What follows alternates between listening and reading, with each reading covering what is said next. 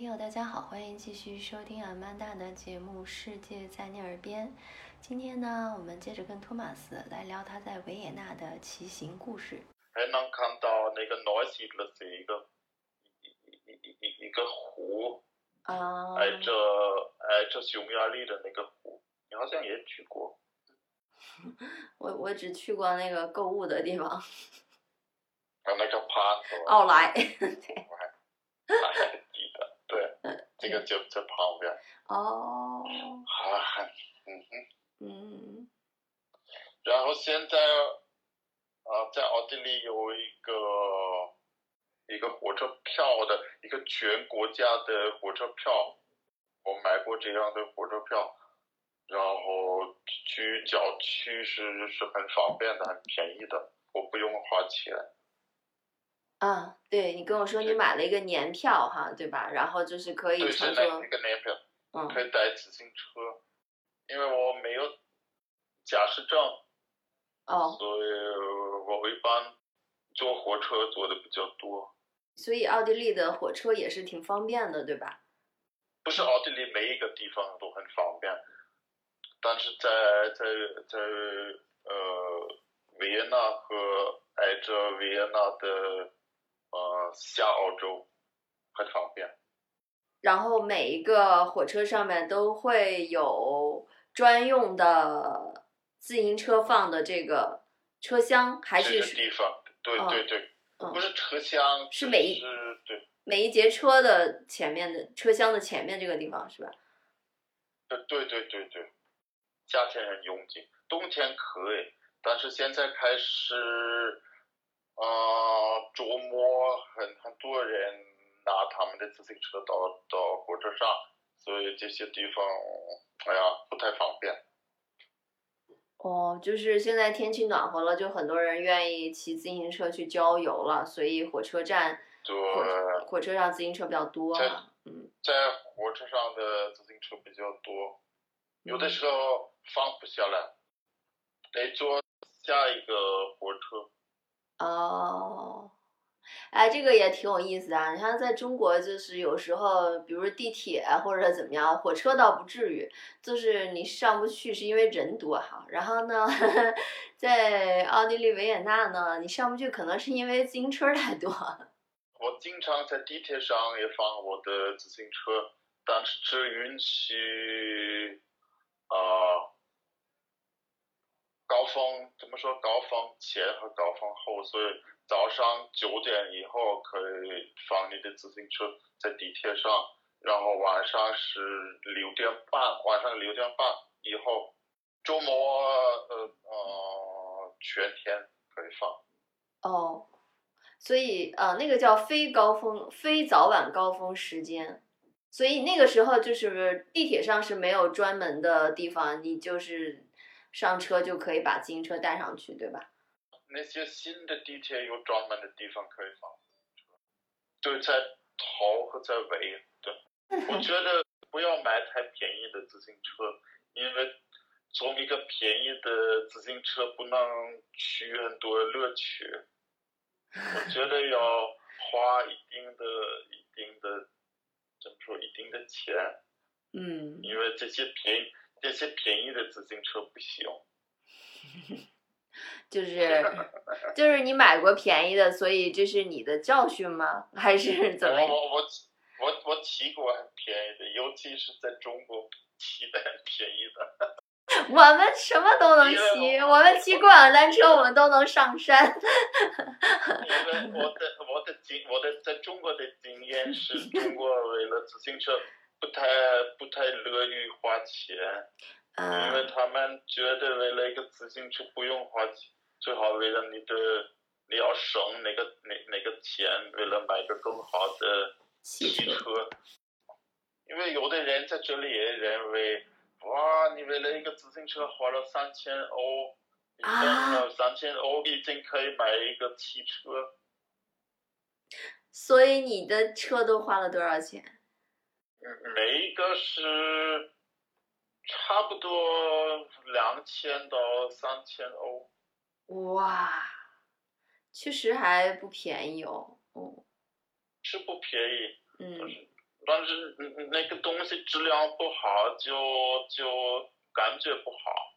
嗯，确实，像你这个车的话，嗯，其实已经骑了很多年了，对吗？就还是保持的挺好，挺好用的，是吧？我的自行车都放在在在室内，不要放在室外，因为雨和雪和那个外边的天气对对自行车当然不好。嗯，那还有没有小偷呢？会偷你的自行车吗？我被偷过很多次。啊，很多次。对啊，好几次。对，所以现在也有保险，也买了保险。自行车的保险。我的保险已经赔了我，嗯，呃，两辆，就是两千两千五欧。所以说你是在白天的时候，因为你说你晚上你肯定把车放到家里面，对吧？你白天骑车出去的时候被偷了，不是因为你没有锁车是吗？就是他把他可以把锁撬开骑走。对，因为停在游泳馆旁边，当然得放在外边，在游泳馆不能放我的自行车在室内，所以被偷了。我看过以前，我不知道是不是在美国还是怎么样，就是为了防止自行自行车被偷，有的人停在那儿以后是会把自己的一个轮子卸下来带走的。没没见过，这里有的人把他们那拿拿拿下来，座椅 OK。啊，这个招儿也挺绝的，就是把座椅卸了，然后就是偷了以后不好骑是吧？上面没地儿 坐。对对对。啊，那还有没有比如说特殊的，有人拿那个链子？就是把它锁在旁边的那个固定的物体上。对，我我每次都都锁到固体的呃东西上。对，那个锁也应该是比较好的。但是最好的，你用最好的锁，那些小投资的设备现在也很很有力量，是电电动的工具。很快就可以，每一个锁都可以打开。所以像你这样去给自行车买保险的人也还挺普遍的哈。如果你自行车比较贵的话，那保险要花多少钱呢？一年花，包括家里的那保险是三百欧，三百五十欧左右。是附加在比如说你家里的所有财产在一起的，就是包括你的自行车被偷，对对对，我觉得不算很贵的。嗯。因为他们已经赔了我两辆，已经给我大概五千欧。我觉得这个保险有点，做保险的人要亏死了。那个，那那你怎么去？比如说你自行车被偷了，你怎么去？需要报警吗？呃，就是你去保险公司怎么证明？比如说你不是骗保，就是你的车真的丢了呢？得去警察局。说警察局对，报警。嗯。啊，我咱们得相信我，对。哦，全凭信任是吗？你就是告诉他在什么地方、什么时间、地点，你车什么样子。我们我们欧洲人都说实话。那 我们不是马上想这个方向，怎么想到这样的问题？啊，我们是有生意头脑，做保险的人怎怎怎么都不想到了？你看像你这样，就算是很诚实，也被也被快亏死了，就赔你 赔的。我不，我不会做这样的事情。啊，好的。嗯，好的。但是，但是呢，再问一下，就是既然你要去报警，对吧？你有没有可能真的会把你的自行车给找回来呢？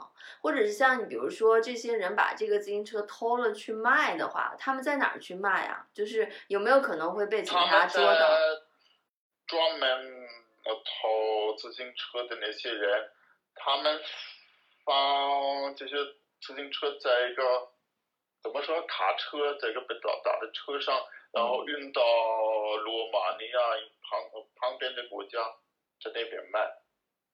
有的人在在在很贵的自行车放一个，跟手机上里边的那个 GPS 定位一样，GPS 对对对，所以以后他们他们在国外找到了自己的自行车，但是也拿不回来了。但是这个 GPS 定位，他知道哦，这个车最后被偷到哪里去了。这定位，对对对对。好，那我们就聊到这儿哈，特别谢谢托马斯，其实也很有意思，跟我们分享了一些关于这个自行车的文化，或者他遇到的一些骑行上的有意思的故事。那我们下周再见。